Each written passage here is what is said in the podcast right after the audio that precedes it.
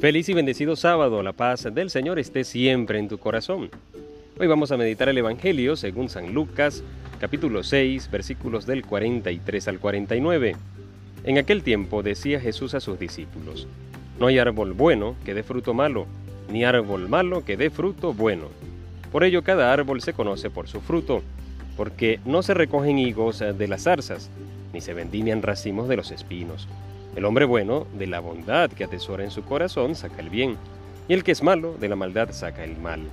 Porque de lo que rebosa el corazón, habla la boca. ¿Por qué me llaman Señor, Señor y no hacen lo que digo? Todo el que viene a mí escucha mis palabras y las pone en práctica. Les voy a decir a quién se parece. Se parece a uno que edificó una casa, cayó, ahondó y puso los cimientos sobre roca. Vino una crecida, remetió el río contra aquella casa y no pudo derribarla porque estaba sólidamente construida. El que escucha y no pone en práctica se parece a uno que edificó una casa sobre tierra, sin cimiento.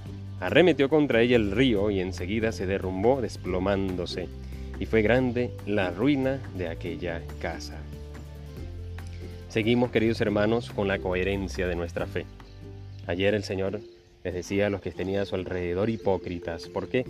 Porque no vivían según su fe, no vivían según esa, esa confianza en Dios. Hoy el Señor sigue eh, poniendo sobre la mesa este tema tan importante para nosotros que es la coherencia, lo que aquello que profesamos, esa fe que el Señor nos ha dado, poder vivirla. Y se lo vamos a pedir hoy con mucha confianza, con mucha fuerza, con toda la fe del mundo, Señor, que pueda yo ser realmente coherente con la fe que tú me has dado dejar esa hipocresía y realmente escuchar tu palabra y ponerla en práctica. Eso es clave.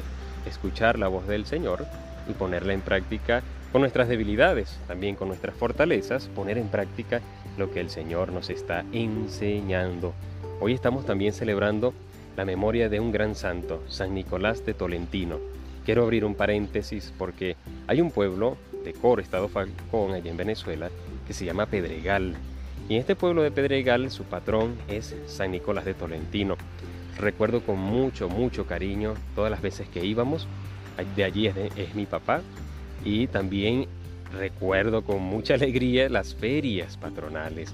Pero ahora poniendo todo y pensándolo bien, bueno, esa alegría, esa fiesta era también del santo. Por eso quiero orar también por todas aquellas personas, especialmente mi familia que está allá, que están celebrando con alegría San Nicolás de Tolentino, que el Señor los bendiga y siempre los fortalezca. Cierro paréntesis y sigo con el santo porque este santo es patrono de aquellas almas, de todas las almas benditas del purgatorio. Por eso, si eres de aquellas personas que ora constantemente por las benditas almas del purgatorio, te recomiendo, de verdad, con los ojos cerrados, que te encomiendes a San Nicolás de Tolentino. Él es patrono de las almas del purgatorio porque en vida todas aquellas personas que estaban a su alrededor le pedían con mucha fe, viendo la santidad de aquel hombre, pues le pedían por las almas del purgatorio. Nuestro santo de hoy es el primer santo de la orden agustina, de San Agustín. Y, bueno, demos gracias al Señor. Estamos hablando del siglo III, finales del tercero, del decimotercero y mediados del siglo decimocuarto.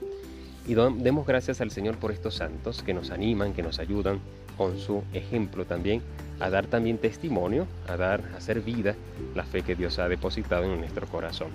Que hoy tengamos un feliz día, vamos a encomendarnos a San Nicolás de Tolentino y demos gracias al Señor para que podamos escuchar su voz y así también practicarla y dar frutos, frutos abundantes para su gloria.